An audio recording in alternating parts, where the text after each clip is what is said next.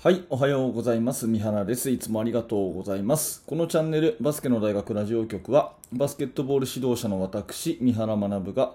バスケットボールの話をしたり、コーチングの話をして、一日一つあなたのお役に立つ情報をお届けしております。えー今日は7月24日土曜日ですね。えー昨日の夜はオリンピックの開会式ということで皆様も、えー見た方が多いかなと思います。私いつもね早寝早起きなんですが、まあ、今日は早起きは早起きなんですけれども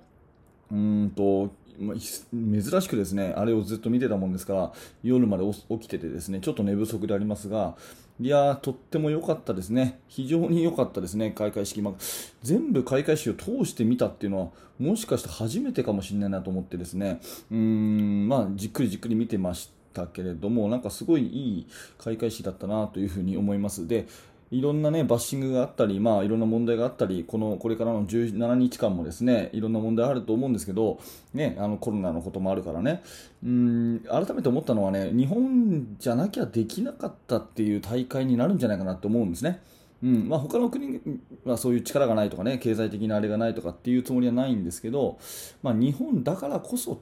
できたいい大会だったねっていう風な感じで締めくくれるそういう素敵なオリンピックになるんじゃないかなっていうそういうすごいね予感を感じたね。とってもとっても素晴らしい。そういう、えー一日だったあ、あのー開会式だったなっていうふうに思って、えーとっても今嬉しい気持ちになっております。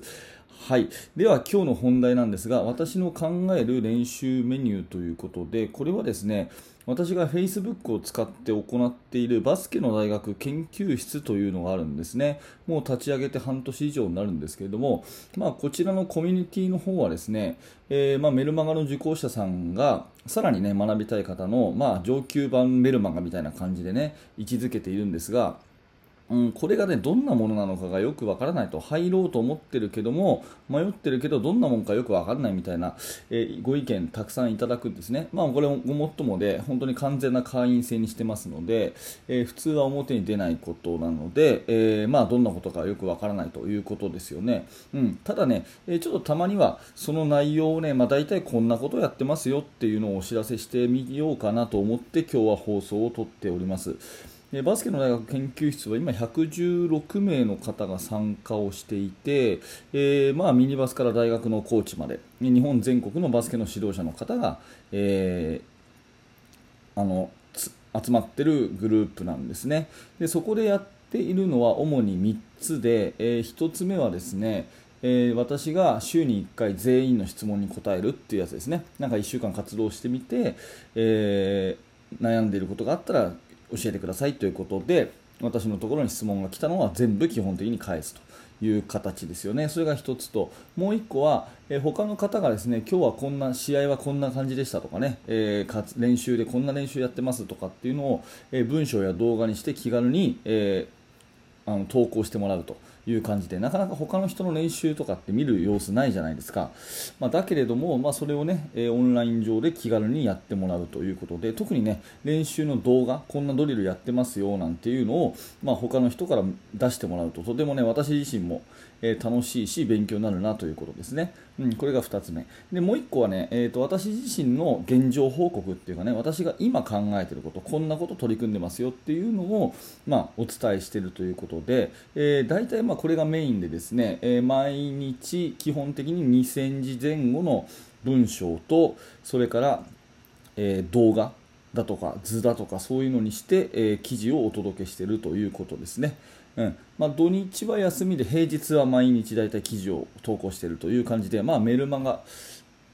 あの限定メルマガみたいな感じでやっているということです。で今日はその記事の一つですね、え2ヶ月ぐらい前の記事を、えーお伝えしたいかなというふうに思ってますので、えー記事をそのままね読んでいきますのでよろしくお願いします。えタイトルはですね私の考える練習メニューということで、え読んでいきますね。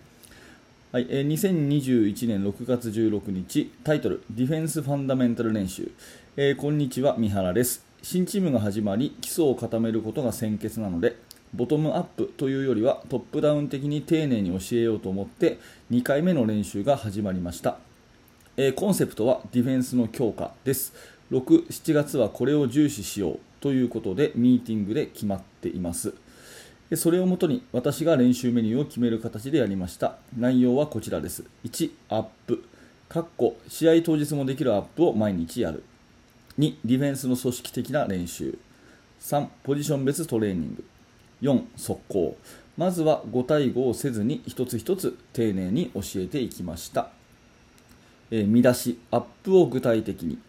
えー、試合当日選手が迷わないようにするため毎日同じアップをする。そうを決めました、えー、内容はこんな感じです、え1つ目サイドラインに並ぶ。ハンズアップランジャンプストップからターン。ダイナミックストレッチ、え2つ目。エンドラインに並んでフットワーク、えー、ケンケン、ダッシュ、サイドキック、ジャンプ、ターン、ゴリラステップ、えー、3つ目、コートアップ、えー、スクエアパス、レイアップ、タップ。4つ目、えー、2人組のボールタッチ、えー、スナップ、スティール、リバウンドルーズ。5つ目、えー、1対1のジグザグ。ボールを転がす。手を後ろに組む。スティックボックスアウトライブスピード。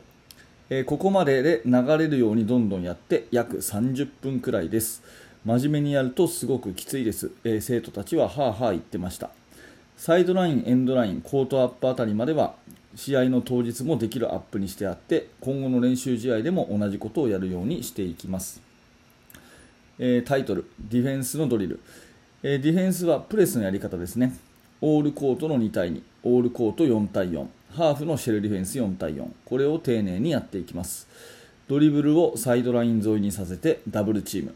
スティールを狙って飛び出しローテーション。これの習慣化です。